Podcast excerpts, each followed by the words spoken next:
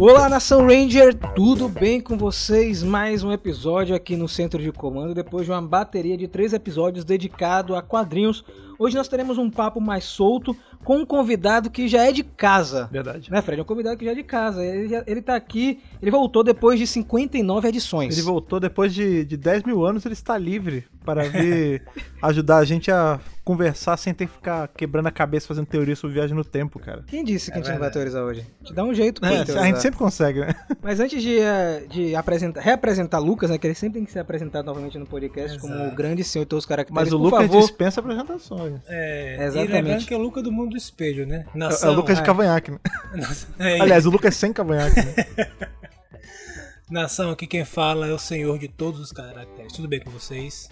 Hoje temos um episódio bacana com o nosso queridíssimo e cheirosíssimo Bruno. Opa, eu tô é, com e- com essa introdução aqui, eu tô me sentindo que nem o o Jason voltando pro centro de comando no Power Ranger Zeo com aquele sobretudo, aquela bandana, tá ligado? Bom, Parecendo um fora da lei. tô, tô, tô sentindo prestigiado aqui, cara, pra assumir os poderes do Ranger Dourado, que é um Ranger muito da hora. Bem-vindo, Bruno. Eu estou aqui. Como é que me chamaram no último podcast? É a. Como é? Como é? Nadira Nadira brasileira, sou eu.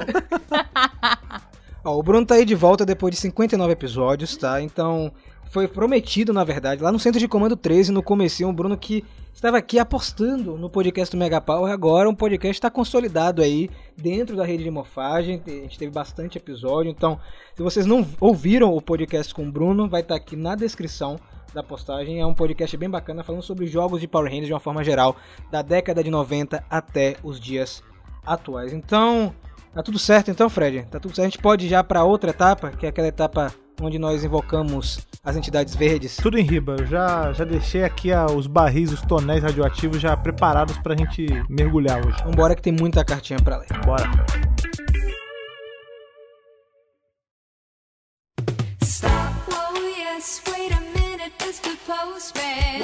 Mais uma semana, mais uma mergulhada na piscina atômica das cartas aqui. Já estamos todos paramentados, todos vestidos com roupas de, de mergulho, de leitura aqui do que vocês escafandro. mandaram. Os esca- exatamente, os escafandros, os snorkels, todas as coisas que a gente precisa para poder Tudo caçar nice. as cartinhas de vocês.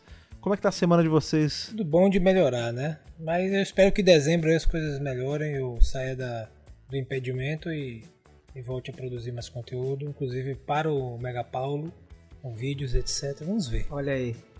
Então, aqui tá tudo tranquilo também, gente. Depois desse, dessa bateria que a gente teve de review, principalmente depois do Sins of the Future, como o Lucas fala, é, entrei naquele hype de filmes de viagem no tempo, sabe, cara? Então. Bom.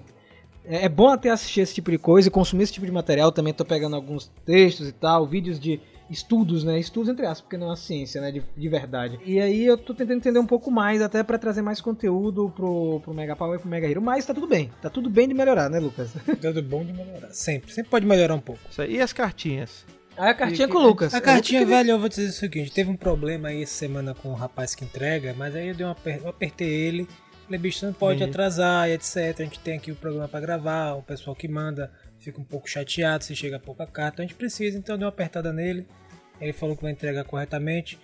E aí chegou um carregamento legal e eu trouxe hoje pra gente pegar a carta aí e ler aqui no podcast. Então pega aí, Lucas, pega aí essa Vou que tá aí na ponta pegar, aí. peraí. Essa bem do fundo, Ô. hein, gente? É do fundo? Então Vai. pega aí, pô, pega aí. Peguei. Essa aqui, olha só, tem que escrito Centro de Comando 24 e 70. Nossa, que específico, né, cara? Vamos lá. Olá, quarteto do Mega Power Brasil, alimentado pela rede de mofagem. Rafa, Fred, Ana e Lucas, o senhor de todos os caracteres. Tudo bem com vocês? Sim! O meu tá ótimo, né? É, tudo bom de melhorar, né? Mas tá tudo bem, tá tudo bem, cara, tá tudo bem. Primeiramente, gostaria de agradecer por ter lido minha cartinha no centro de comando de número 24. Ah, agora eu entendi, Ah, cara. entendi. Nossa, lá atrás, hein?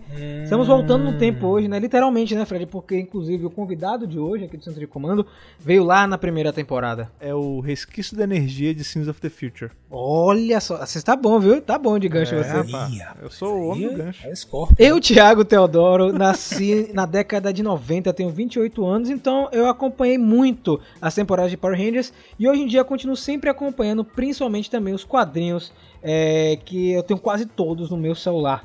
Bacana, o cara tá 100% aí antenado no universo expandido. E também, acompanhei, Parabéns. e também acompanhei a série de três edições Dragon New Dawn e tenho que dizer que me surpreendeu bastante porque eu fiquei de boca aberta ao ler e ver os reviews da Ana no YouTube, no qual eu sempre acompanho e sou fiel inscrito. Sempre que vocês postam vida, Espero que ele acompanhe lanchando, Exatamente, né? tem que ser lanchando. Ah, sim. É, você espera, eu tô, eu tô supondo aqui que você tá lanchando acompanhando, porque aí realmente é uma falta grave. A Ana não está aqui, mas se ela descobre que você estava só assistindo sem mastigar, é, fica ruim a situação. E aí ele falou o seguinte, é que ele sempre assiste quando sai, sempre, na hora que sai o vídeo ele vai assistir, e ele agora tá muito feliz porque voltou a passar Power Rangers Beast Morphers, né, a segunda temporada, que inclusive tá passando na Cartoon, tá gente, só pra frisar mais uma vez, segunda temporada de Beast Morphers na Cartoon Network dublada aí, toda sexta-feira às 8h30 da manhã, com reprise aos sábados e aos domingos, sábado 9h30 da manhã e domingo 15 horas da tarde, e tem review tanto no centro de comando quanto no canal, né Fred? É verdade. O centro de comando eu só dou uma dica pra vocês. A gente faz em bloco de 4 em 4 episódios. Então,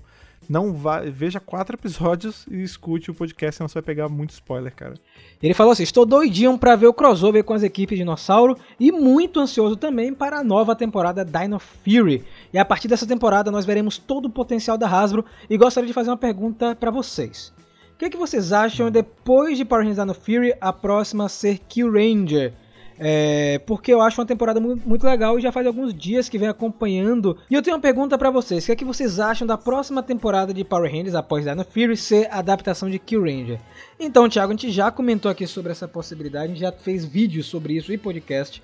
Kill Ranger é um Super Sentai bacana pra ser adaptado, só que hoje é muito difícil a gente traçar o que, que vai rolar depois de Dino Fury, né? Até porque a Hasbro tá trabalhando com outras ferramentas para Power Rangers, vai, vai mudar um pouco o Power Rangers que a gente conhece, então é difícil a gente traçar alguma coisa, a gente querer a gente quer, né, Fred? Querer a gente É, quer. o sonho tá aí, né? Pra gente sonhar. Se ele vai acontecer, a gente não sabe, até porque rola todo esse papo que talvez nos aguarde no futuro equipes completamente originais, né? Na tela, né? Pode não ser nenhuma adaptação. Exato, né? pode ser aí uma parada na pegada de Ranger Solar, de, de Ranger Ômega, que é criação 100% norte-americana, né? Então vai saber. Ele botou assim que gostaria de agradecer pelos reviews maravilhosos que a Ana fez do Dragon Down. E quando vocês irão fazer um podcast sobre a Operação Ultraveloz, vocês estão demorando muito demais para fazer. Próxima, próxima cartinha, É, próxima fé. cartinha. Respira, respira, tá, Thiago? Respira, tá? Respi- Tem um Um pouco, de fé, tá? no pai que Ele falou o seguinte, certo. que assim, é, eu não vejo a hora de vocês fazerem, porque eu imagino ouvindo esse podcast. E sem falar que sempre que vocês fazem podcast, eu sempre baixo pra ouvir várias e várias vezes. Eu até faço isso indo dormir, cara. Então o cara é, tá conectado com o centro de comando, tipo, 100% do tempo. Olha, mas calma, vai sair a Operação Traveloz. Vamos saber disso, viu? Não- não- ó, porque já tem vídeo de Operação Traveloz, então mata essa saudade com vídeo, porque em breve vai ter podcast. Sabe que podcast é um, é um ritmo diferente se a gente for comparar com o canal. Aqui os conteúdos são maiores, né? A gente, a gente comenta outras coisas, outras nuances de Power Rangers, então fica atento, tá? E ele termina. Será que algum dia os quadrinhos de Power Rangers vão chegar no Brasil de forma física, no qual a gente pudesse comprar em uma banca traduzida para o português? Olha aí. Olha. Olha, aguarde e confie. Hein? Aguarde e confie. É. Confie no pai que os inimigos caem. Confia no pai que o quadrinho sai. Boa, boa, Fred. E por que vocês não fazem outros podcasts de temporadas como Força do Tempo? Não vejo a hora de ler o quadrinho Pecados do Futuro e eu tenho certeza que tá muito bom depois que assistir os reviews. Eu quero muito ler. Nesse momento vou me despedindo porque agora eu tenho que dormir. Eu gosto muito de vocês, um grande abraço e até a próxima. E, e aproveite que está indo dormir e escute o episódio do Centro de Comando também. É verdade. Puxa aí a próxima cartinha, Lucas, nossa segunda e última cartinha de hoje. Peraí, essa eu vou pegar aqui da ponta esquerda ali, que eu tô vendo que ela tem uma coloração Pega diferente. do, ela do tá, Outer Rim. ela, ela tá ali na superfície, então eu vou pegar ela aqui. Essa eu vou dar na sua mão, não vou nem fazer nenhuma arruaça. Obrigado. Tá aqui, ó. Olha o que tem escrito nessa carta, Lucas. Não tem um programa específico, tá mais para um desabafo. Olha aí. Eita. Encosta no meu ombro e chora. Manda ver. Olá, meu nome é Bruce, tenho 22 anos e sou do Rio de Janeiro. Esse começo vai ser uma crítica que eu preciso fazer para o multiverso de Power Rangers, principalmente os quadrinhos.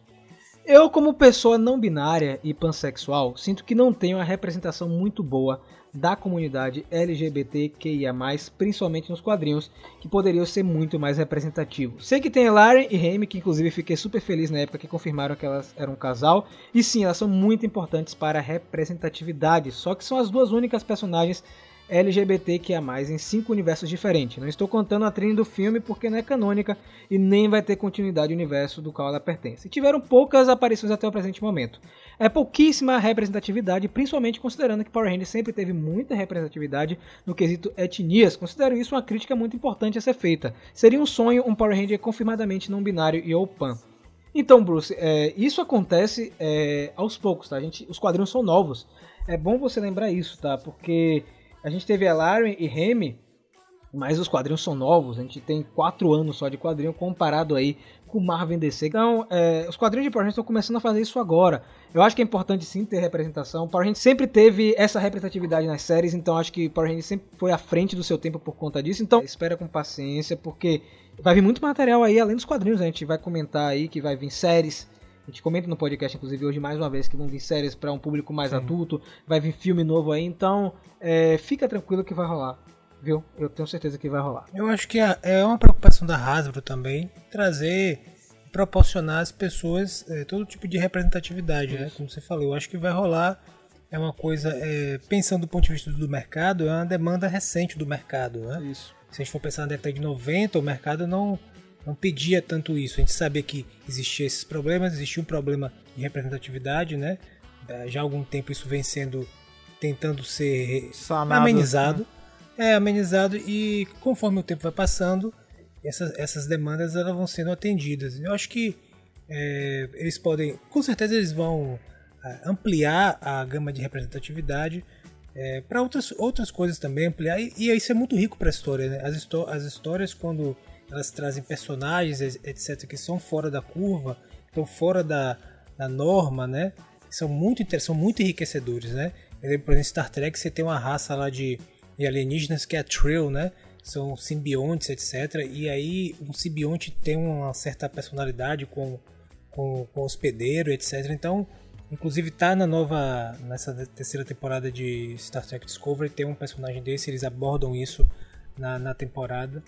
Então, assim, traz muita riqueza quando você faz personagens desse de- de- com esse escopo, né, diferenciado, não binários, etc. Eu acho que com o tempo eles vão explorar mais isso, mas sempre lembrando que para as empresas é sempre uma É um tabu, né? corda- é um tabu, é complicado é, ad- é, andar por esse, por esse caminho de maneira tão é, direta, porque você sempre está cercado ali de pessoas é, que vão, vão se posicionar diferente, de, maneira diferente, etc. Então eles têm sempre que encontrar o melhor meio de se fazer isso. E às vezes isso demora. Mas eu acho que vai acontecer e eu acho que precisa realmente, cada vez, minha- pelo menos a minha postura é cada vez mais que você ampliar a, a complexidade dos personagens, se personagem tudo quanto é tipo, etc. Sempre vai ser bem-vindo para se contar uma história. Bruce continua. Já aproveitando que estou mandando esse e-mail, eu queria também levantar a reflexão que no universo do Semoeda não vai ter mãe mística. E posso estar errado, mas na minha visão ela que teria ajudado a conectar as varinhas à rede de morfagem. Ou seja, será que nesse universo existiria os Rangers da Força Mística? E o Korag estaria do mal e as forças do submundo poderiam muito bem ser vilões em arcos para frente, tipo os Rangers lidando com o espectro negro e tendo que lidar com as forças do submundo, Sim. tudo ao mesmo tempo. Eu acho que seria algo muito interessante de se ver nos quadrinhos. É muito legal você falar isso porque realmente a Rita Repulsa ela foi morta nesse universo, então ela nunca É. vai virar a mãe mística, né? Para ajudar o Dona a. Porque isso foi um retcon que foi feito nos quadrinhos, é ela que ajuda o Dona a ter a percepção de criar o time de Rangers de Força Mística. Então é muito provável que a gente não tenha esses Rangers, né? Então a gente não sabe como é que tá o submundo aí de Força Mística. E aí termina. Foi mal pelo e-mail que tá bem grandinho. Mesmo a maior parte desse e-mail sendo uma crítica, gostaria de dizer que gosto muito do multiverso de Power Rangers. Cresci assistindo na Jetix de Power Ranger Lightspeed pra frente, Força Mística é minha temporada favorita. Sempre sonhei em ser um Power Ranger, só não tenho me sentido representado nessas novas sagas. Gosto muito do trabalho de vocês, acompanho desde o primeiro episódio do podcast e que o poder os protejam. Obrigado, de verdade, Bruce, muito obrigado. Valeu. Obrigado, Bruce. Então vamos lá, né, Até a Fred, que tem coisa pra conversar hoje, né? Hoje tem convidado, né, cara? Você arrumou, você arrumou aqui a sala? Passei uma vassourinha assim, só pra tirar aquela poeira que fica, né? Porque quando a gente, quando a gente é de casa, a gente vai acumulando, quando a gente vê, tá aqueles bolos de cabelo, assim. Então é- É a verdade. gente deu, deu uma aspirada, assim, É. pra, pra não ficar feio pro Bruno. Sentamos aí nesse nosso sofá virtual e ficamos de papo com ele aí por uma hora e cacetada. Foi um papo super bacana, vocês vão gostar. Vambora.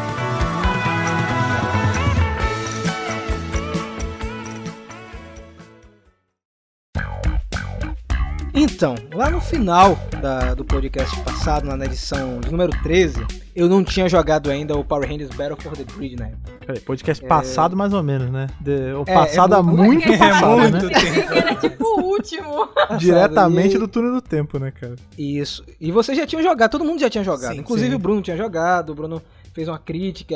Eu Foi. lembro que na época a gente comentou, né, Bruno, que o jogo tava mais ou menos, né? É, Ele, ele, tava, ele tava, tava faltando conteúdo pra ele, né? E, e, claro, eles resolveram depois. É, é, é, veio DLC, veio um monte de personagem novo, veio o modo história, então o, o jogo realmente agora tá, tá do jeito que a gente esperava que ele tivesse no começo, né? Eu ainda acho que ainda tem, tem espaço a melhoria ali, mas realmente, quando a gente compara ali com a primeira semana, até o primeiro mês de lançamento, é outro mundo, assim. Eu lembro que foi a insistência tanto do Fred quanto do Lucas pra eu jogar, né? O Fred que sempre falava, vai, compra esse jogo logo, Sim. compra logo. Eu demorei muito. Demorou pra tirar escorpião do bolso mesmo. Aí uma luta. Tem que tirar as corpinas do bolso. Não. Mas enfim, eu joguei, a gente fez gameplay lá no Mega Power, a gente fez o modo história, inclusive a Ana adorou ver eu jogando o modo história, né? Porque tinha a Rain Slayer lá, e eu falei, Ana, vamos jogar, vamos jogar um pouquinho, por favor, pega aqui o controle, aprende alguma coisa, mas não deu jeito nenhum, você não quis jogar. É, gente, todo mundo sabe que eu sou uma anomalia aí no mundo do game. Que eu jogo apenas Rainbow Island e. Como é o nome do outro? Bubble, bubble. Bubble Bubble e, E Crash. Among são Us? os últimos. E Amonguinho, Amonguinho. Among Us. Um excelente Pô, Among Us não, Uma mas- assassina profissional. É que o Among Us são mind games, né, Treinada. cara? É diferente. É isso, treinada em Agatha Christie e Sherlock Holmes para executar os melhores crimes. Mas é porque você é a mesma escola da senhora minha esposa, a Thaís, ela é, ela é uma ótima assistidora de gameplays, assim, mas ela não joga nada. A verdade é que eu tenho, eu vou falar, eu tenho ansiedade de assistir jogo e de jogar, porque eu vim com a peça faltando, e aí quando eu vejo o Rafa jogar, eu falo assim, como é que você sabia que era pra fazer isso no jogo? Assim, Porque eu, eu ia ficar, tipo, eu, não, eu ia ficar parada sem saber pra onde ir, entendeu? Mas ele falou pra mim que isso vem com a experiência de você jogar muitos jogos e tal, mas mesmo assim, eu fico achando tudo muito complexo, e aí eu não, não vou, entendeu? Qual a dica, Bruno, que você dá pra quem nunca jogou nada, vai começar a jogar? Dá a dica pra Ana aí, por favor, porque eu, eu quero que ela jogue comigo Battle for the Grid, por favor, cara. Ah, eu acho que a dica que eu dou é encontrar alguma temática que você gosta em algum jogo, ou encontrar algum jogo em que você faça uma coisa naquele jogo que você gosta, e aí você vai pegando e, é, e vai pegando outros jogos, mas é assim, eu acho que não tem nenhum jeito certo de começar a jogar. É até engraçado que no, no nosso podcast que a gente tem no DNM, que é o Ping, a gente teve uma pergunta exatamente igual a da Ana. Tipo, uma menina que, tipo, ah, eu quero começar a jogar videogame, mas eu não sei exatamente por onde eu começo e tal. E essa é a resposta que a gente deu pra ela, assim, não tem jeito errado. Vai no jogo que você gosta e é isso aí. É, pega, talvez, algum jogo que tem alguns elementos parecidos com os jogos que você já joga. É, mesmo que eles não sejam considerados jogos, entre aspas, muitas aspas, e sérios e tal. Mas são jogos também, cara. Não tem, não tem, não tem jogo errado, não tem jeito errado. É, eu tenho interesse, eu já, tipo, visualmente curti demais aquele Child of Light. Eu Maravilhoso. Fiquei com É vontade lindo. de jogar esse jogo, tão bonito que ele era. E o Ninokuni, né, do Estúdio Ah, Ghibli é. também. Ah, esse é muito bom. E, assim, meu irmão tem, já jogou, ele sempre fala pra mim. Só que o meu bloqueio não me permite. É, mas sabe, tem muita coisa assim, por exemplo, eu tiro muito pela Thaís. Ela, apesar dela não jogar nada, ela gosta muito das histórias dos jogos, da- do visual. Então, por exemplo, ela joga muito pelos meus olhos, muito pelo que eu tô jogando. Tipo, Zelda. Ela ama Zelda, nunca pegou pra jogar. Ela jogou tipo um de DS só solto.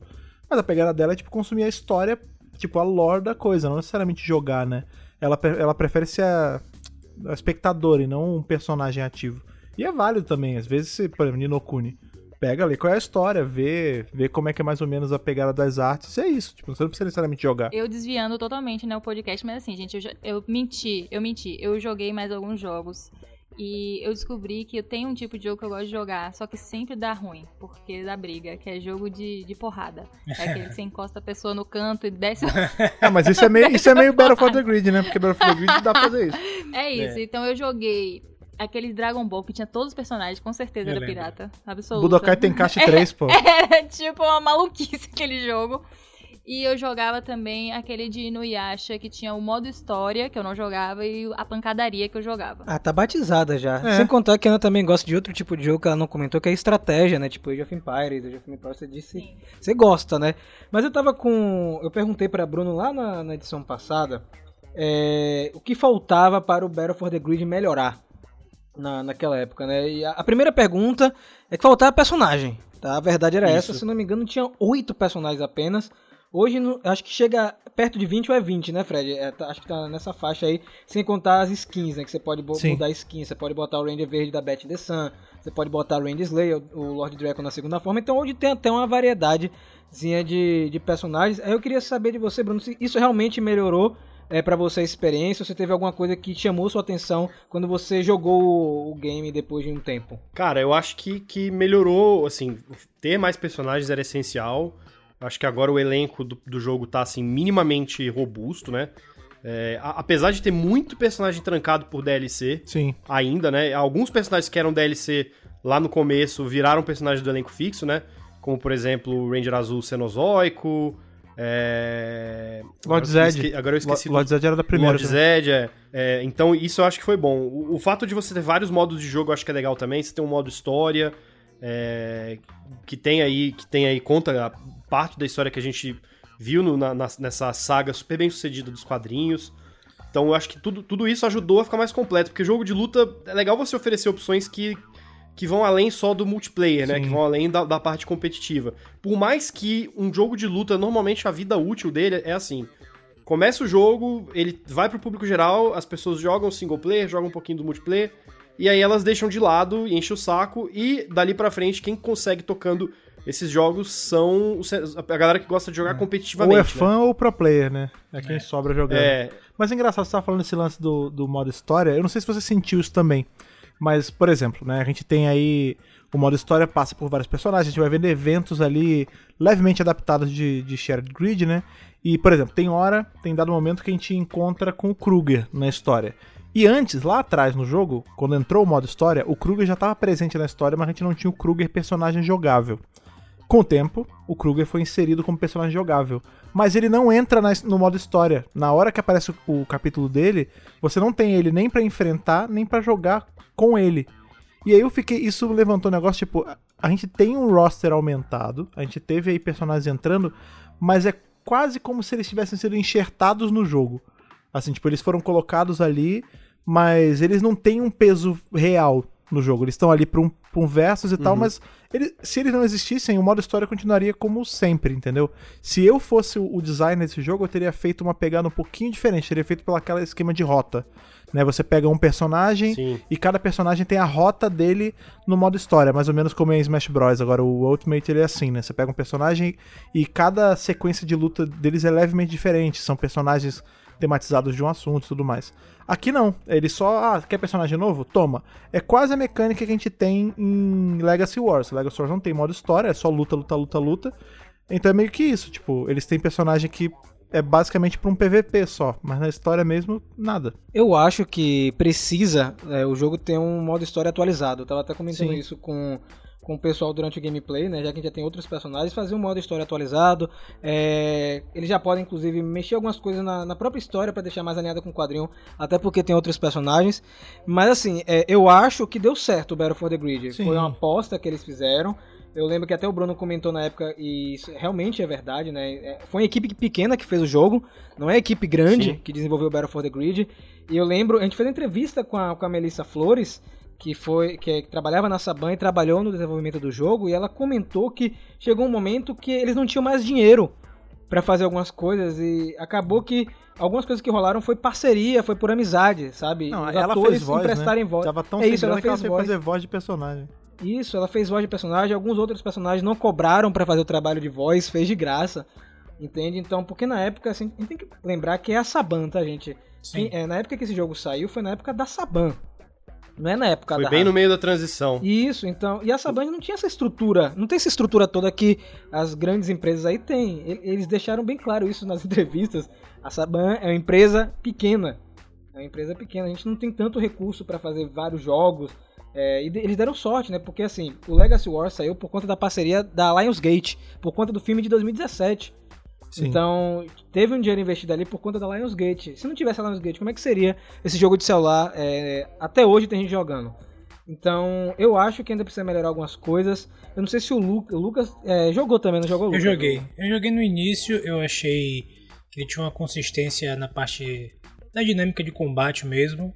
Até porque era a intenção deles chegar nessa terceira etapa, como o Bruno mencionou, que é onde fica com os competidores e tal. É, visando o esportes, né? Eu acho que a ideia, a ideia deles era essa, fomentar a comunidade em torno disso. É, achei que faltou um pouco de gráficos. também. Eu não sei como se eles atualizaram os gráficos. Eu esperava um pouco mais os gráficos. Achei que tava, dava para dar uma polida. Mas como foi mencionado, né?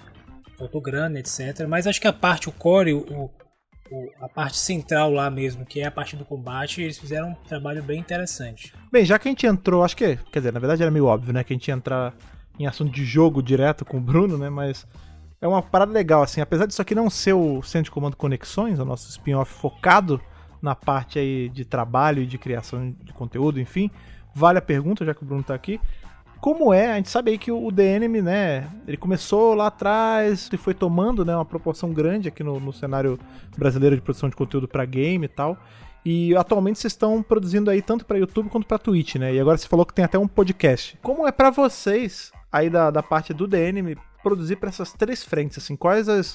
O que, que vocês pegaram de diferença? Porque a gente sente muito isso, assim, cada. Cada lado, cada público, tudo é uma parada, um mundo completamente diferente, né, cara? É completamente diferente, assim. Acho que o, o, o negócio é você saber. é, saber as especificidades de cada plataforma e, e como que elas funcionam, assim.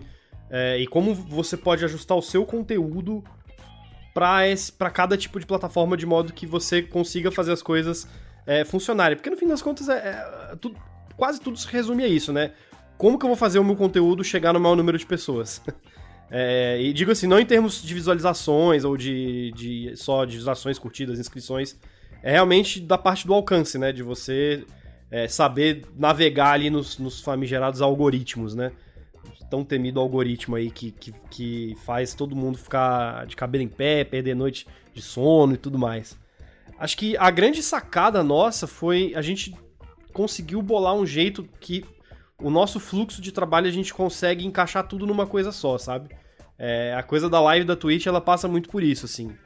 É, a gente conseguiu hum, basicamente pegar tudo que a gente já fazia fora do ar, de gravar coisas pra YouTube, podcast, a gente colocou numa transmissão ao vivo. E, e- e acho que foi muito. A gente deu muita sorte também, porque a gente bolou esse esquema a tempo de a gente ter conseguido se consolidar na plataforma no momento em que a Twitch começou a entrar mais no mainstream, que foi agora em 2020, né? Não que ela já não fosse uma plataforma grande consolidada, mas eu sinto que 2020 foi o ano em que, que, que ela furou a bolha, sabe? É, especialmente por conta da pandemia, a gente viu, e, especialmente aqui no Brasil, né? Lá fora acho que a situação já era um pouco diferente, mas aqui no Brasil a gente viu muita gente que não é não necessariamente de games entrando na plataforma muito artista, muito nome grande, como, sei lá, o Lucas da Fresno, Marcelo D2. Então, então acho que isso ajudou a, a popularizar bastante a Twitch. E, e a popularizar formatos dentro da Twitch que vão além do gameplay. Então, no momento em que essa coisa vira, a gente estava muito bem posicionado. É, a gente já tinha uma comunidade boa ali, já tinha uma comunidade é, fidelizada, a gente estava fazendo as coisas funcionar bem pra gente e que a plataforma também funcionava pra plataforma. Então isso, isso deu muito certo, assim, acho que foi, foi um, a grande virada pra gente, assim, em termos de, de produção de conteúdo. Engraçado você falar isso, porque lá no Dr. Brasil a gente não tinha canal na Twitch. E aí quando entrou na pandemia foi justamente quando a gente começou, porque a gente tava fazendo live stream dos episódios, né? Assistindo, assim, a gente ia assistindo e comentando junto com todo mundo, assim. Começou com uma iniciativa lá da gringa e, enfim, a gente foi estendendo pra cá. Acabou que depois a gente fez até de episódios que eles não faziam lá fora, enfim. E realmente, tipo, é, eu já era consumidor da Twitch há muito tempo, assim, eu assisti alguns, alguns produtores de conteúdo por lá, mas nunca tava na parte de criação. E eu via que antigamente, assim, coisa de até um ano atrás, isso tanto cenário nacional quanto gringo, era mais jogo, jogo, jogo, jogo pesado, né? Hoje em dia que tem aquela sessão do Just Chatting, que é tão grande quanto alguns jogos, aliás, é maior do que muito jogo aí. É uma das maiores. Pois uma das é. maiores. E, e, não é- e assim, é válido também. Eu acho que atualmente é importante a gente ter uma plataforma que ela bata um pouco de frente, por exemplo, com o YouTube. Porque o YouTube ele, ele tem meio que uma hegemonia em relação a, ao seu local de vídeos da internet. Tipo, ninguém corre pro Dailymotion, sabe? Quando não tá afim de ficar no, no YouTube. Então o Twitch, ele, ele meio que te oferece. É um outro formato, né? Porque é tudo ao vivo. Mas ele te oferece uma, um, quase que uma, um escape, assim, da, do monopólio do YouTube. Eu comecei a me interessar com a Twitch, né, por conta de Power Rangers. Na verdade, é curiosidade, né? Quando eles transmitiram o Hyperforce, que é Sim. em formato de RPG, tanto que a gente ainda tem essa vontade de fazer isso pro Mega Power. Eu achava uma plataforma muito complicada no começo. Tanto eu quanto a Ana, que a gente tentava streamar e não dava certo. Eu não conseguia configurar aquilo ali de jeito nenhum e falha. eu né? passei uma tarde configurando o OBS e as coisas todas e não deu certo. Mas não foi por causa das Puts. coisas, foi por causa do meu computador que não tinha capacidade de rodar, entendeu? E Tava aí, fraquinho, né? é isso. Aí, tipo, eu fiquei triste, porque eu, meu canal foi criado, tipo, muitos anos atrás. pra eu fazer coisa de cosplay e tal. E meu computador simplesmente falou assim: não. Eu lembro dessa época. E aí veio o. Aí eu troquei, a gente trocou de máquina aqui, né? A gente botou a máquina pra fazer tanto jogar quanto streamar. E aí, depois, acho que no começo era mais difícil pra você montar a transmissão. Eu pelo menos sinto isso. Acho que com o OBS, esses programas que auxiliaram, ficou muito mais fácil você abrir uma transmissão. Mas é uma plataforma que eu gosto, viu, Bruno? Eu gosto muito da, da Twitch, eu fico muito à vontade lá. E assim, é, é diferente do YouTube, é bastante diferente. Mas eu acho que é, tem um público que é diferenciado. né? Tem um público diferente e, e eu sinto isso. É muito louco, porque eu sei que tem uma galera que acompanha o Mega Power só na Twitch e tem uma galera que só acompanha o Mega Power no YouTube. Tem um público específico, eu nunca vi. Tem um, tem um pessoal que conhece o Mega Power, mas só aparece na Twitch. Eu não vejo esses caras comentando no Instagram, no YouTube. Eles não aparecem por lá, mas estão toda sexta-feira na Twitch quando a gente abre a live. Então é, é muito legal isso que você falou, que são públicos diferentes, mas tem que saber trabalhar com as duas plataformas. Eu, eu pelo menos gostei bastante. Espero que continue aí pra bater de frente com o YouTube, né, Fred? Pois é, o, o Twitch ele tem uma, uma parada que eu gosto muito. Ele. Eu não, não quero suar como se ele fosse menor, não é isso, mas ele é mais informal do que o YouTube. Por exemplo, no- a gente fez agora. No momento que vocês estão ouvindo esse podcast já saiu, né? Mas a gente gravou vídeo agora ontem pra gente, saiu na quinta-feira, né? Eu e Rafa falando sobre os quadrinhos lá de Sins of, Sins of the Future. E foi um esquema, tive tive que botar a tela e testar a câmera, fazer um negócio, tudo é meio preso, tem um tempo certo. Na Twitch eu cansei já de, tipo, agora, né, por conta do neném, nem sempre eu, eu tô na hora que começa as lives, né? Mas eu cansei já de vir chegar, tipo, 9h20, o Rafa tá no meio da live, eu entro. Às vezes tá, tá Rafa e Lucas, eu, eu entro e troco o layout na hora, sabe? É um negócio, ele é mais orgânico. Eu sinto que tem isso também, porque que tem gente que gosta de consumir só na Twitch, porque tem um pessoal que gosta desse desse clima mais despojado que a plataforma tem, sabe? É, e é, você falou de ter pessoas que só tem lá, é porque também tem o twitcheiro, né, cara? O Como cara é? que ele vive de, é o twitcheiro, É. twitcheiro. O cara passa o dia, é, não, eu fiz agora, agora foi um neologismo que veio na minha cabeça agora. Mas é o cara que fica o dia inteiro na Twitch. Ele, sa- ele pinga de um canal pro outro. Ele tá num canal, aí o canal faz rede pra outro, ele vai. Ele, e essa é a vida dele. Ele fica, assim, consumindo os jogos que ele gosta, os comentários que ele gosta ali. Então, é natural que tenha gente única e exclusiva da Twitch. E, inclusive, é benéfico, assim. É é mais uma, uma frente pra, pra gente trabalhar. É, é bacana isso. Eu acho que na Twitch, a coisa que eu mais gosto como plataforma, que eu acho que. é- é- ela, pra mim, é a plataforma em que você consegue fazer o melhor gerenciamento de comunidade. Uhum. melhor criação de uma comunidade, sabe? Sim. É, eu não sei exatamente porquê, assim, mas eu, eu sinto que é muito. Talvez seja coisa de você estar ali do- o tempo todo, ao vivo, de você ter ali um horário certinho pra transmitir, as pessoas sabem que você tá ali naquele horário. Toda aquela coisa de você tá fazendo companhia, sabe? Eu acho que. que é, e, e você começa a, a- a lembrar das pessoas que estão lá, sabe? Isso. Assim, eu, eu virei amigo de várias pessoas que começaram a assistir a gente, assim. Então, e é um negócio que eu, pelo menos, acho muito. dif- Nunca aconteceu comigo com YouTube todos esses anos, de, de você ter, assim, pessoas que estão frequentemente com, com você e tal, acompanhando você, e você acaba virando amigo delas, assim. É, Não, não vi isso acontecer muito no YouTube ou, ou Facebook ou todas essas plataformas que dá pra produzir conteúdo. Na Twitch eu sinto que isso é possível, sabe? Aproveitando esse gancho de criação de comunidade, que é mais fácil no Twitch, você- como você mencionou, percebo que no canal de vocês, principalmente, vocês têm um, um certo, uma certa linha editorial, né? De lidar com esportes, lidar com tecnologia, vocês têm uma pegada para lidar com as coisas assim, até de forma mais adulta, um conteúdo mais sério sobre videogames. Eu quero saber como foi esse desafio, já que a comunidade gamer no Brasil é bem segmentada, né? Então você tem o pessoal que gosta bem retrô, bem purista, você tem uma galera que adora assistir gameplay e não tá muito ligado, não quer saber de notícia, não quer saber de análise, tem que, ser, tem que se comunicar com, essa, com esse pessoal de maneira mais informal, mais divertida, que eles rechaçam um conteúdo mais sério. Inclusive, isso foi um problema para diversos veículos que vieram dos Estados Unidos para cá, né? Tentaram fazer a, a, a marca brasileira né, funcionar e tive, encontraram problemas nessa, na comunidade brasileira. Como foi pro DNM montar, essa, é, criar essa comunidade em volta, etc. Cara, assim, eu acho que é um, é um, é um desafio constante, né? É, até porque, assim, acho que a gente, o negócio começou. Era um cenário, é um cenário muito diferente, né? A gente começando do zero num, num, num, num mundo, como você mesmo falou, já super, super é, concorrido, né? E, e super segmentado, né? De fato, de modo que você tem ali é, várias pessoas especializadas em coisas muito específicas, né? Coisas de jogos retrô, ou às vezes ah, um gênero de luta específico, ou às vezes você tem canal que é focado em um jogo só. Uhum. É, então, realmente, assim, acho que a grande, o grande, é, assim, a gente trouxe primeiro uma plataforma, a ideia era fazer uma plataforma tradicional, né, Sim. é, de, de, de notícias, de análise, enfim, fazendo a parte mais, mais é, é, é, de hard news, por assim dizer, de produção de conteúdo de games, né, como site de games tradicional. É, e nos primeiros dois, três anos a gente. Primeiros dois anos a gente fez isso. muito tá importando os modelos que tinha do Omelete, né? Afinal, estando dentro da mesma empresa, é, a gente fez isso até como uma maneira de, de colocar o canal em pé mais rápido, né? E colocar a toda a plataforma em pé mais rápido. Mas aí ao longo do tempo a gente percebeu que precisava fazer essa comunidade, sabe? E eu acho que foi uma coisa que foi acontecendo meio que naturalmente, assim, se moldando muito.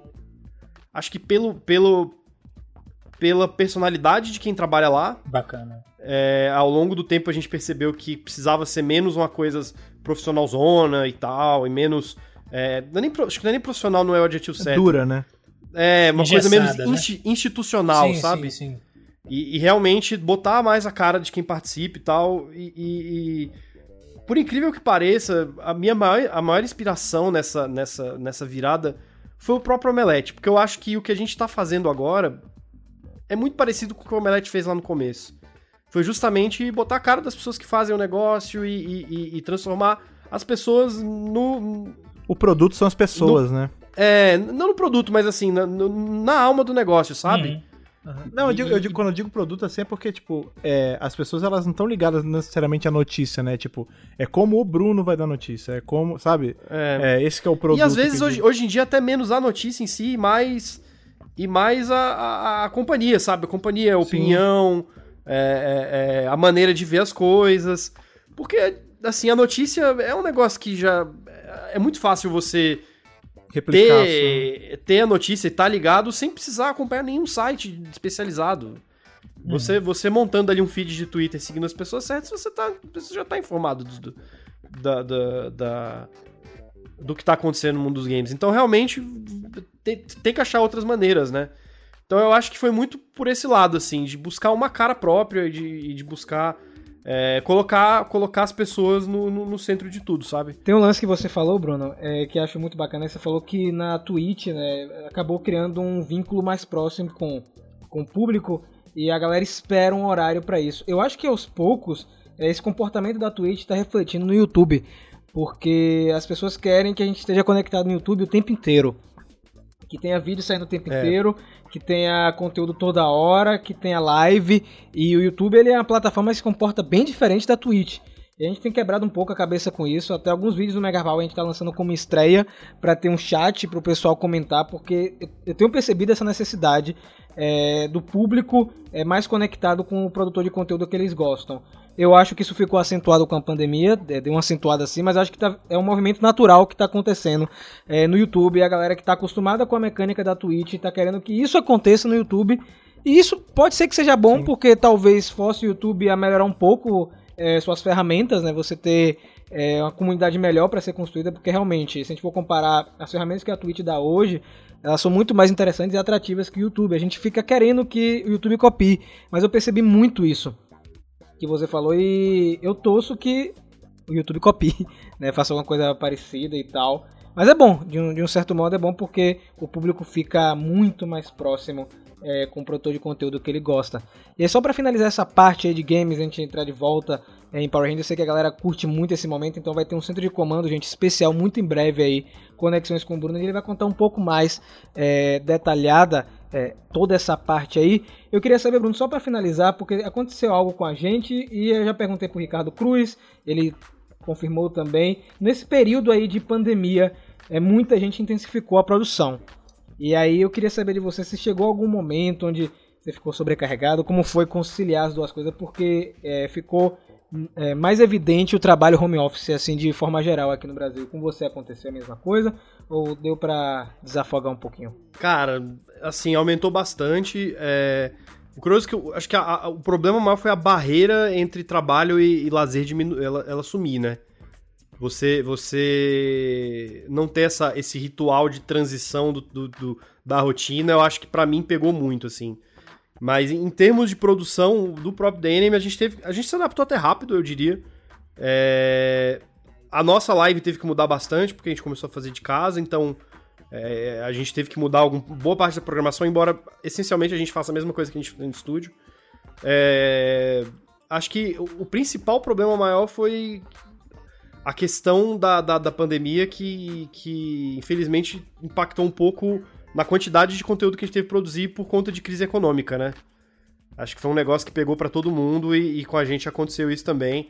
É, mas de modo geral, em termos de rotina de trabalho, eu acho que não mudou tanto assim em termos de, de- do que a gente faz na internet. A gente conseguiu se adaptar muito rápido e muito bem, eu diria.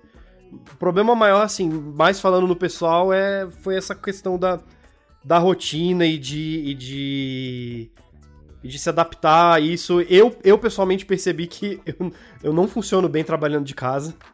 É complicado. Eu mesmo. sinto falta É. de ir, de ter um lugar pra ir, de encontrar as pessoas. Eu sei que o home office trouxe muitos benefícios pra gente, mas eu, eu pessoalmente sinto falta de ter essa troca que, a- que acontece no ambiente de trabalho. Sentimos, todos nós sentimos. Pra mim não funciona, não funciona fazer reunião remota, não não não é a mesma coisa.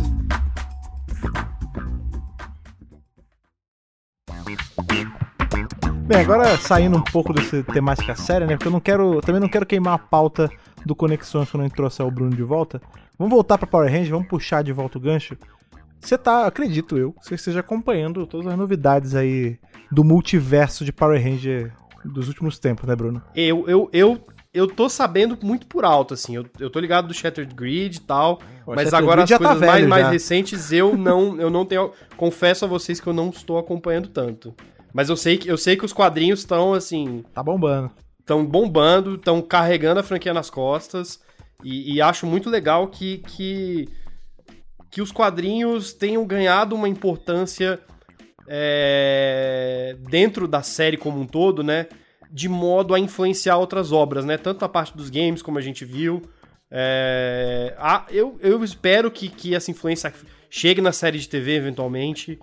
Mas eu, eu fico muito feliz que, que a comunidade tenha abraçado isso, sim, porque eu tinha muito medo que tivesse uma resistência, que os quadrinhos meio que ficassem contidos no lugar deles só, sabe? É, o que acontece, é legal o Bruno falar isso, porque é uma percepção que todo mundo tem do que está acontecendo com Power Rangers, né? É uma mídia que está em constante expansão, seja em quadrinhos, jogos. E assim, é, recentemente, Bruno, a gente teve é, confirmações aí, não, oficial, né? Nem rumor, né? Oficial, que Power Rangers vai expandir ainda mais, né? Depois que a Hasbro comprou, inclusive, essa notícia foi lá no Omelete com a gente, né? Foi muito bacana isso com o Bruno, logo na época que que a Hasbro comprou, a gente estava em São Paulo, a gente gravou o vídeo com o Omelete, foi, foi muito legal esse momento. É, a Hasbro agora vai é, dar um passo mais além, que é junto com a Yuan, que é outra empresa que eles compraram, para trazer séries e filmes para o público mais velho. Isso já está oficializado, vai ser para um público não criança, como eles comentaram lá no, no painel, né, nos eventos. E nós teremos aí séries e filmes conectados no melhor estilo é, da Marvel Studios. E eu sei que Bruno é o cara que curte Aí muito sim. essa parte de, de Marvel, DC também um pouquinho, né, Bruno? Eu sei que você gosta. E esse, esse movimento da Hasbro de fazer uma série para um público mais velho e tudo conectado, como é que você enxerga é, é, esse movimento? Você acha que é benéfico? Você acha que vai destoar bastante do que a gente já conhece? Ou você acha que complementa as coisas? Eu acho que, que vai complementar, assim, eu, eu, realmente não vejo. é, assim, sempre ficou esse medo, né? De. é, um pouco de. Todas as vezes que se tentou trazer uma visão mais adulta da série. é, é, acho que sempre ficou essa coisa, não. Parte da galera ficava, não, o Power Rangers tem que ser mais sério e tal. E outra parte, eu, eu, era muito das coisas que defendia que não, Power Rangers é uma série pra criança, tem que continuar assim. É, isso, não, é- isso não é necessariamente um problema. Mas eu vejo muito como complementar, assim. Todas as vezes que, que a série de TV, na minha opinião, ela, ela amadureceu um pouco seus roteiros, eu acho que é, as temporadas foram muito boas. Não, não necessariamente por isso, mas isso ajudou muito. É, eu, eu consigo ver esse, esse elemento em comum em todas as temporadas que normalmente a gente escuta que são, ah, essas aqui são as melhores de todas, sei lá, no espaço, é, Força do Tempo, RPM, é, até Galáxia Perdida um pouco tem isso também. Eu, eu vejo essa coisa do roteiro um pouquinho mais maduro sempre como um fio condutor, assim. É, então, dentro desse contexto, eu acho que você trazer obras complementares é, é, é- é sempre bem-vindo, cara. E, e- e- acho que é uma prova também do quanto que esse público é importante pra Power Rangers, né? Acho que é uma coisa que é, era, ficava sempre aquela noção de que não, a gente gosta, mas a gente sabe que não é pra gente. E agora a gente tem um retorno oficial de que não, é pra gente também, né? Eu concordo plenamente. Eu, eu sou o tipo de pessoa que acho que tem que ter pra todos os públicos, né?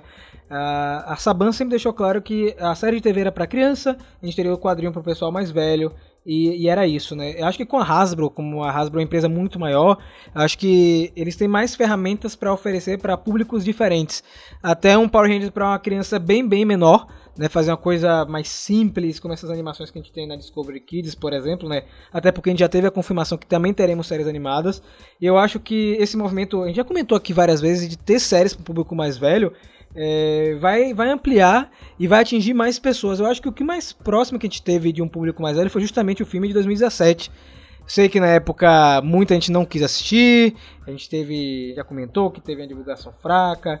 Eu acho que também eles investiram na maneira errada de como promover o filme, mas eu acho que com a Hasbro o cenário pode ser diferente. E aí eu já vou puxar é, pro Bruno de novo, porque assim, se com a Saban a- eles conseguiram fazer jogos legais de Power Rangers, tanto o Legacy Wars quanto o Battle for the Grid, eu queria saber, Bruno, porque eu não conheço muito jogos de propriedade da Hasbro, como Transformers, essas coisas, ou se eles é, têm algum know-how nessa área de games, ou se você acha que agora com a Hasbro a gente pode ter jogos melhores do que a gente já viu, sabe? Um jogo de RPG de Power Rangers, você acha que tem essa possibilidade?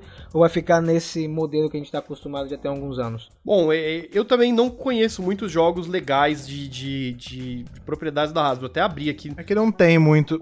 né? Não lembro muito de jogo Que legal triste, de cara. Transformers e tal. Que, o que, assim, normalmente essas empresas grandonas fazem, especialmente empresa que tem é, propriedades é, grandes de cinema, você tem dois caminhos, né? O caminho número um, Licencia. né? você, ser- é você licenciar a sua marca para uma desenvolvedora, que é o caminho que a Disney faz para as coisas de Star Wars, por exemplo.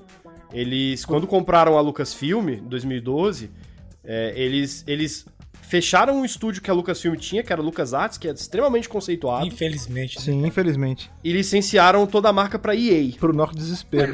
Pro nosso desespero. Eles, eles fecharam um contrato de. Tiveram que puxar a orelha dos caras depois, né? Por que isso, gente, com a EA? Então, ninguém gosta Porque a EA é louca, cara. Porque a EA, ela, ela faz Ele as coisas com o pé. muito tempo. É. É, e e essa, essa, essa fase da EA com Star Wars, ela Melhorou Pra- agora. particularmente, só. eu tenho achado ela bem fraca, porque é, o contrato inicial que eles divulgaram era de 10 anos. Em teoria, em teoria, ele vence em 2023. A gente não sabe se vai renovar ou não. Eu acho muito provável que renova. Nesses 10 anos, desses 7 anos até agora, só saíram 3 jogos. Dos 3 jogos, dois deram muito errado em termos de. de, de- apesar de terem vendido bem, de- deram muito errado em termos de danos pra, pra imagem da marca. Sim. Star Wars Battlefront 1, que era um jogo super incompleto, tinha quase nada de conteúdo é. e caríssimo. É, pegou super mal. E o Star Wars Battlefront 2 tinha toda uma polêmica envolvendo loot boxes, umas, Isso. umas é, táticas de, de tirar dinheiro dos jogadores um bem cassino, predatórias. é, que, que assim, o negócio foi tão feio que a, a EA teve que arrancar fora todo o jeito de monetização, plano de monetização que eles tinham pro jogo Isso. em pouco mais de, de, de, de uma semana, duas semanas que o jogo saiu. E dizem rumores, isso é informação não confirmada, mas corre a boca miúda aí da internet, que foi por pressão da Disney. Eu não duvido. Porque, o, porque ia, ia estrear o Últimos Jedi, e os caras estavam super com medo de que isso pudesse afetar o filme. Então você vê o tamanho da treta que foi. Total deve ser isso, porque rolou. Teve país, eu não sei que Vocês estão bem informados? Na Suécia, teve algum, teve algum país aí que tava metendo processo na EA, porque loot box era tido como jogo de azar e Jogo não podia pra criança. É, isso na De- Europa de- já tá virando um problema. Estados Depois do. Battlefront, você teve, você teve é, países na Europa que passaram leis Isso. sobre, sobre monetização em jogos, Meu sobre loot Deus. box. A culpa é do, foi do Battlefront que engatilhou isso, É. cara. E é engraçado, eles até, lance de mudar o esquema do jogo, eles não só mudaram, como eles lançaram, tipo, um pack que você comprava depois. Eu sei porque eu comprei, porque eu, eu, eu comprei o Battlefront 2 por, tipo, 30 reais na, na Olha. americana da vida. E aí tinha, eu peguei numa promo o pack que era, você comprava, ele vinha com tudo que você poderia ter em loot box, mais algumas DLCs, aí, e aí sim, tipo, quase dois anos depois o jogo ficava, entre aspas, completo. Só que, tipo, olha o tempo que teve de, de imagem cagada, sabe? É por isso que a gente reclama da EA. Agora, nos últimos anos, né, que a gente teve, o Squadron saiu agora e te- eu não, eu não peguei muita gente Fallen falando- Order também. É, A pressão e o Fallen Order, né? pois é, o, O Fallen, Fallen Order, Order, di- dizem que, Que é o, é, o é o exato oposto É, de tudo que a EA isso. fez com o Star Wars até agora, né? Você vê que o, o que uma pressão, o que uma, uma, uma repreenda funciona, né? Os caras foram lá e fizeram um jogo O- bacana. O que, que é um governo, um governo comendo o toco é. da sua empresa não Fizeram faz, um jogo né, cara? bacana É. com o Fallen Order e tem os quadros Pois é. O, bacana. o segundo caminho é você ter um estúdio proprietário, um estúdio dentro, dentro da sua estrutura corporativa que faz os jogos pra você. É o que a Warner faz com os jogos dela, com, com as coisas da DC. A Warner tem um braço de games, uma publisher, e ela faz os jogos da DC em casa. Você tem ali a Rocksteady fazendo os jogos do Batman, é, agora vai fazer o jogo do Esquadrão Suicida, né? Você tem a Warner Montreal, você tem ali a NetherRealm fazendo jogo de luta da DC.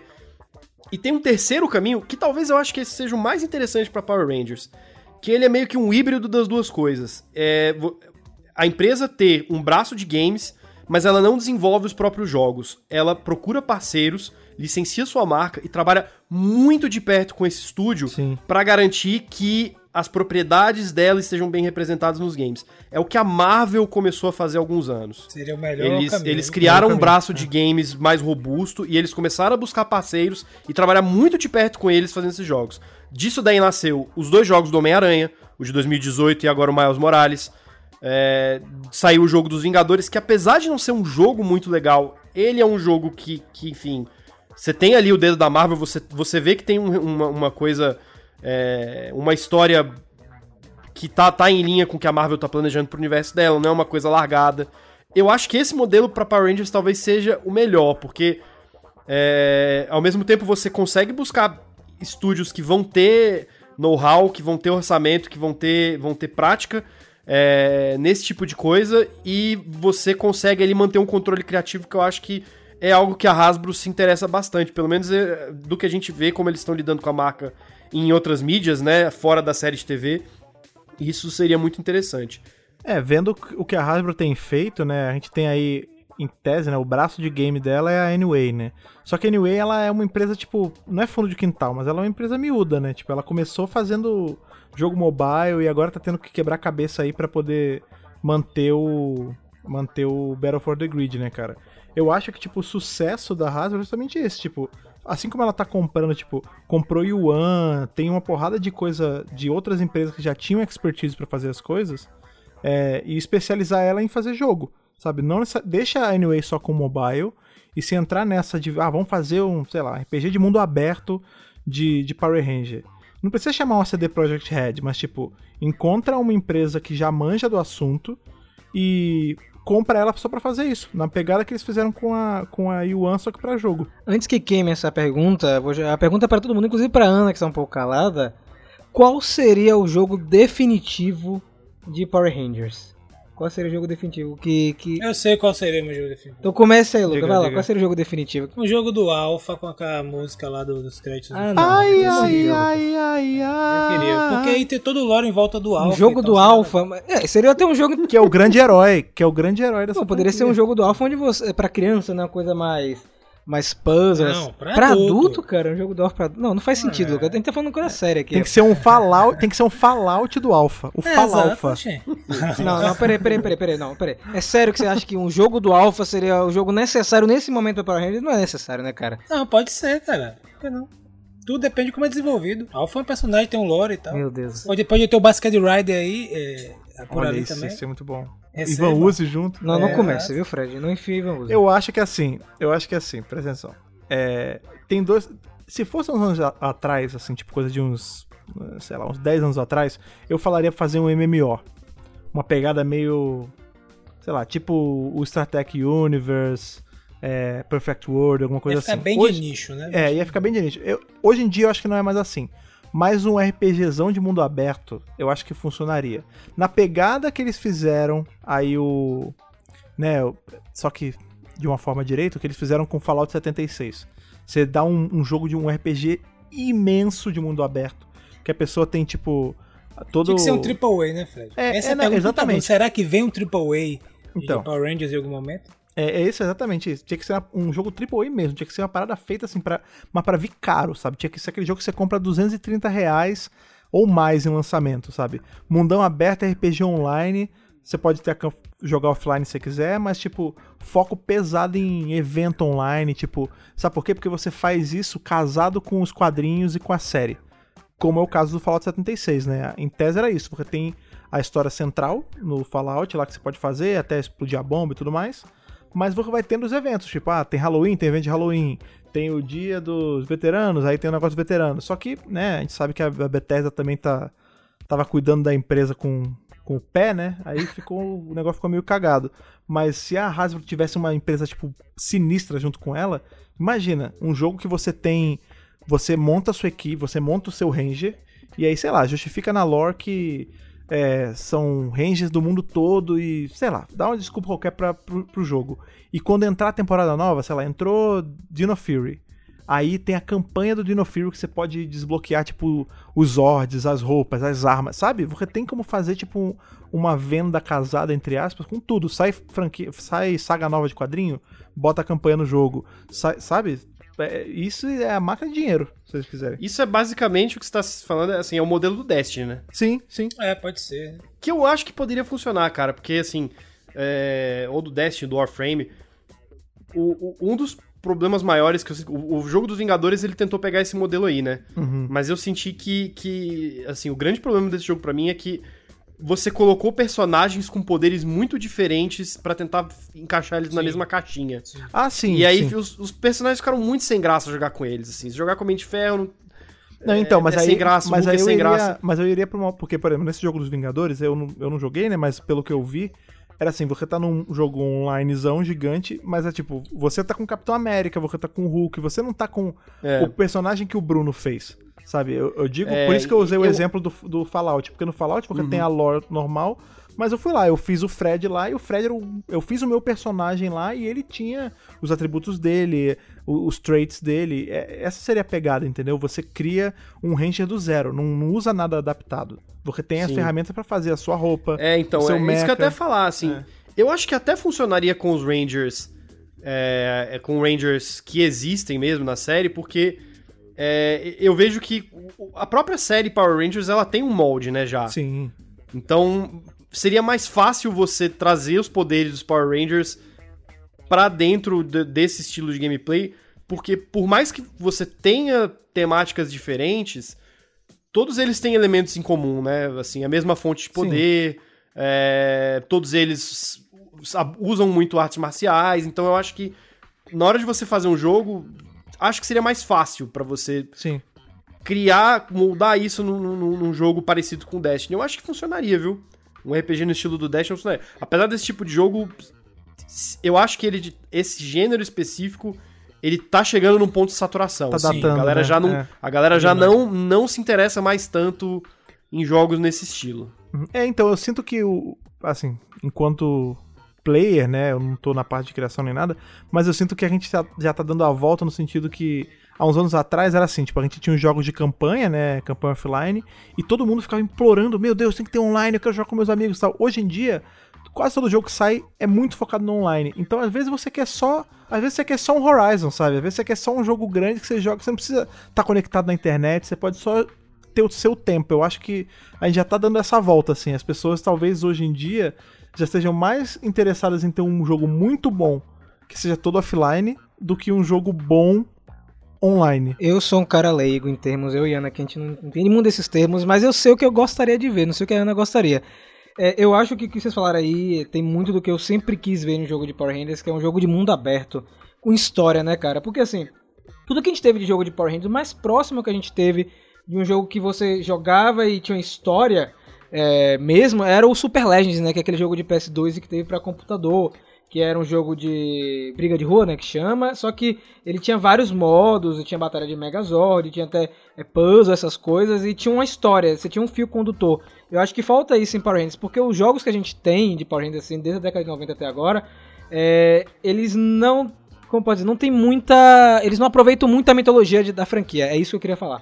Porque, por exemplo, os jogos de Super Nintendo são divertidos, eu adoro aqueles jogos, mas são jogos que não são canon, é, eles não interferem na história. é, o jogo do filme de Power Rangers Super Nintendo não tem nada a ver com o filme de 95, por exemplo. É, o Battle for the Grid é legal, é, tem um modo história que eu acho que é bacana. O Legacy Wars é, é jogo também só de luta. Eu sinto falta de um jogo onde você interprete, onde você joga como personagem e, e a história se desenvolva, sabe? Acho que falta isso. Uma das coisas que a gente noticiou ultimamente, né, foi justamente isso que o Rafa tava falando, né? Eles vão sair alguns jogos de RPG que estão prometendo, né? Vamos ver. Que vai explorar realmente a lore. Vai, você vai se sentir jogando dentro do universo de Power Rangers. Então pode ser que isso aí que o Rafa falou realmente seja algo que está próximo da realidade. Mas, em outra nota completamente contrária ao que ele está falando, eu gostaria de ver um jogo de pancadaria é, referenciando Boa, o Eternamente Vermelho, onde Isso você aí. pudesse jogar só com os vermelhos Ah, e descer a porrada em todo mundo. Obviamente, eu Isso iria é jogar muito bom. sempre contra o Andros, né? ah não- você não tá nem aí pra quem você controla, você quer só dar uma Isso, piaba É no ângulo. porrada em Ana. brincadeira, gente, brincadeira, não Entendi. fique zangado. Você ia jogar com quem, Ana? Brincadeira Eu nada. com um TJ Turbo descendo a porrada em Andros. Exatamente. Peraí, mas peraí, como, como assim? Como assim TJ Turbo? Teve um outro turbo Não, vermelho antes dele? Eu não sei. falei isso? Eu não falei segundo turbo vermelho, eu falei TJ Turbo. Ah, entendi. Entendi. Cara, louco, eu nunca tinha pensado nisso, hein? Pô. Já sabe, se sair, a Hasbro ouviu aqui. Sabe um, um- agora a pergunta pro, pro Lucas, que é o. O Lucas é o Apexeiro aqui, profissional, pro player da Mais parada. ou menos, mais ou menos. Se fosse um, um tempo atrás, você não acha que a Saban, na época, ela ia tentar meter um hero shooter da vida? Rapaz, daria certo seguinte, Daria, né? pegar aquele modelo do Titanfall, quem sabe, Aham. Eu pensava pensando né? justamente E aí nisso. vir com os Zords e tal, porque eu, eu adorava o modelo do, do, do Titanfall lá, de você brigar com os titãs, etc. Talvez fosse uma coisa a se experimentar, inclusive fazer com destruição da cidade, né? Fazer Sim, aquela sim. briga de Zord, você no meio da cidade brigando, com aquele movimento lento, não sei. Eles poderiam testar várias coisas interessantes. Agora, é aquela coisa, né? É até uma pergunta que, a gente, que eu faço pro Bruno. Será os jogos ficaram muito caros de se fazer, né, Bruno? Ficaram caríssimos. é. De- desde, desde o começo da, da geração do PS3 e do Xbox 360, quando a gente começou a ter gráfico em alta definição, assim, os custos aumentaram e muito, assim. É, de modo a, a- a- Que é até um negócio que, que a gente costumou. A gente é, começou a notar a partir dessa época que você tinha o, o- a galera gostava de ainda gosta, né, de classificar o tamanho dos jogos e a qualidade dos jogos pelos As, né? Um jogo de alto orçamento com equipe super de ponta, a galera chama de jogo com três As, né? O Triple A. Triple A, é. Esse, esse nome tem uma. Ele é assim porque antigamente você tinha o, o jogo A, o jogo AA e o jogo AAA. O que, o que a geração do PS3 pra frente e, e esses gráficos novos, essas máquinas mais poderosas fizeram foi eliminar esse, esse, esse campo do meio aí, o A e o AA. Esse tipo de estúdio quase não existe mais. Ou é o AAA, o AAA, que tem equipes enormes, que tem empresas bilionárias por trás, é, ajudando a financiar, ou é um jogo indie. independente, É. com uma equipe pequena, uma equipe reduzida. Então, então é, existe, eu acho que tem uma grande dificuldade, inclusive, isso. Isso é um grande desafio pra, pra indústria de games hoje em dia. É, é você não ter esses estúdios menores é, Esse meio de campo, fazendo né? esses jogos, né? E é um, é um próprio é um desafio para a própria marca, né, para Power Rangers, para poder aonde que vai inserir, reinserir Power Rangers de novo no mercado de jogos de maneira a você, porque como é muito caro, é um risco grande também, porque se flopar, o rombo é enorme, né? É grande. Então fica essa Eu vou lhe falar, a primeira desafio. coisa que vai acontecer com Power Rangers é que vai ser skin de Fortnite. Pra Power Rangers isso seria excelente, porque é uma. Fortnite hoje é uma grande vitrine, né? É verdade. É um dos jogos mais jogados do mundo. Então você ter, ter a marca ali seria, seria um negócio. Seria um negócio sensacional. assim. Eu acho que vai rolar. Essa é uma bola que eu tô cantando tem tempo já. Acho que na época do filme eles vão fazer algo assim pra promover, né? Até porque é, já aconteceu com várias outras marcas. Acho muito legal, como o Bruno falou. É, é um negócio que chama é, o pessoal pra jogar. Eu que não sou muito fã, eu fiquei curioso quando teve.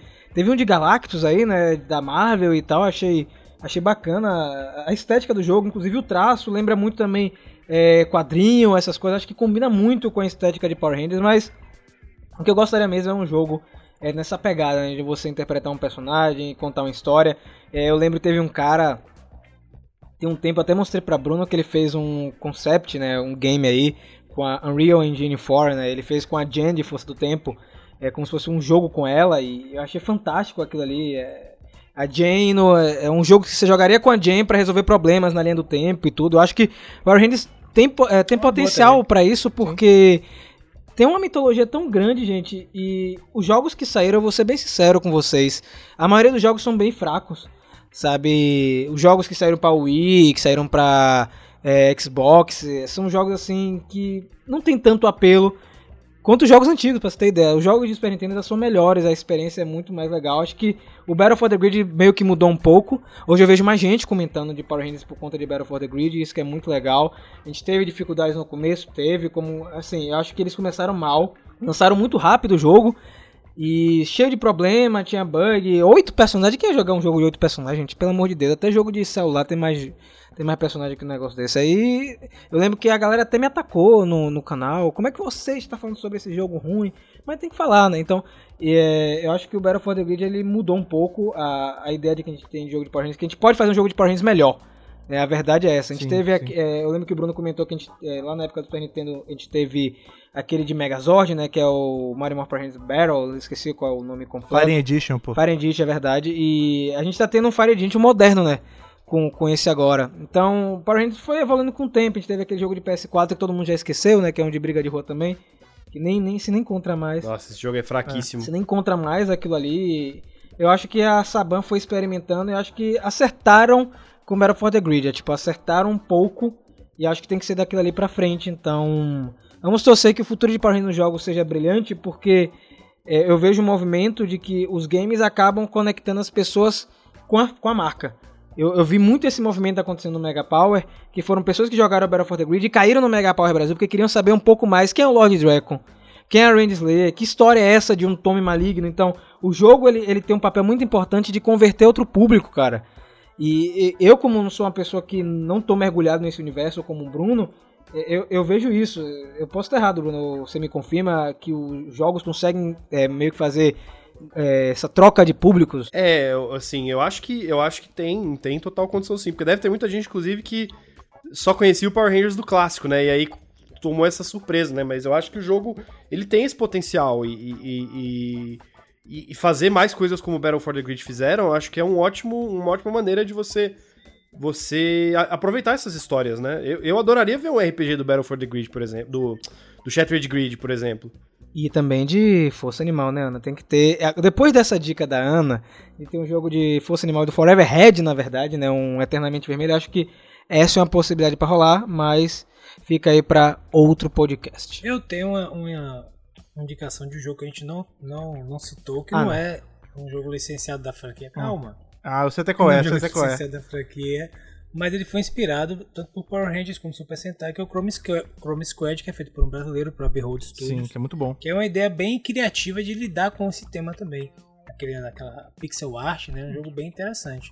Então, pra, pra você ver que às vezes com um estúdio pequeno, mas com bons desenvolvedores, com galera que conhece, que é fã às vezes, consegue ter ideias assim interessantes para você trabalhar talvez um- uma marca, né? De maneira criativa. Às vezes não precisa nem ser um jogo como a gente está falando aqui tão grandioso, mas for bem criativo, é até com uma ideia com, como o leitor mandou, né? Falando a Jane em diversos momentos do- da linha do tempo, coisas assim criativas também seriam legais. Jogos menores, porém super criativos, artísticos também poderia, acho que facilmente rola com Power Rangers também. Até porque hoje em dia a gente tem. A gente fala muito de AAA e tal, não sei o quê. Mas a verdade é que assim, eu tiro muito por mim. Dos jogos que eu jogo, cara, tem muito indie game que é melhor do que muito AAA por aí. Então, assim, não tem por que você ficar se prendendo nisso. Ah, não, só porque é uma franquia gigante, ela precisa necessariamente estar vinculada a um estúdio gigante. Não, às vezes você pode. Aposta numa empresa menor, é o que você tá falando. Vai, Pode caminhar por vários caminhos. Pois né? é, ou até, isso seria uma parada legal, mas não, eles pegam a Behold, ela teve até uns problemas, né, porque saiu, porque tava muito, Sim. era uma homenagem, homenageando demais, né, então É. Saban teve que dar uma prensa ali, tanto que eles até colocam, né, que é baseado, Sim. tal, não sei o quê, mas imagina se eles pegam uma Behold aí da vida e falam, ó, beleza, Chroma Squad, Squad foi legal pra caramba, faz agora oficial, pode fazer com Power Ranger mesmo, faz o Power Ranger Tactics lá, porque esse RPG Tactics é maravilhoso, né, cara, um gênero que tá meio esquecido e meio Sim. morrendo, mas é muito bom. E pega e faz, cara. Ia ficar, ia ficar chuchu. Hasbro Brasil, eu sei que vocês estão escutando esse podcast, que vocês escutam.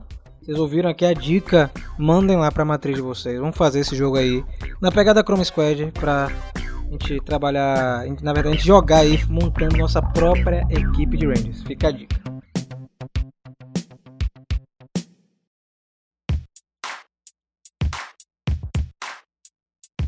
Depois desse papo aqui, dessa, dessa reentrada de Bruno aqui no centro de comando pra jogar a conversa fora, falar sobre joguinhos, falar sobre Power Ranger e tudo mais, é vez de vocês, como sempre. O que, que vocês têm jogado ultimamente aí? Qual jogo de Power Ranger é aquele que, que aquece seu coração? É o jogo mais antigo ali de Super Nintendo, de Mega Drive, ou já é agora a pancadaria desenfreada de Battlefield the Grid. Conta pra gente, pra contar pra gente, você sabe muito bem, você corre lá nas redes sociais que o Lucas hoje vai lembrar pra gente. Vocês podem encontrar, quer dizer, vocês podem falar com a gente pela arroba Megapower Brasil no Instagram, no Twitter. Não se esqueça também de seguir no canal e principalmente, gente, acessem o site. Porque o site sai tudo fresquinho na hora ali, as notícias, várias coisas legais. E o site, o site é a casa principal. Então acessem o site, redes sociais, arroba Megapower Brasil e falem com a gente. Siga também cada um, eu, Fred, Ana e Rafael.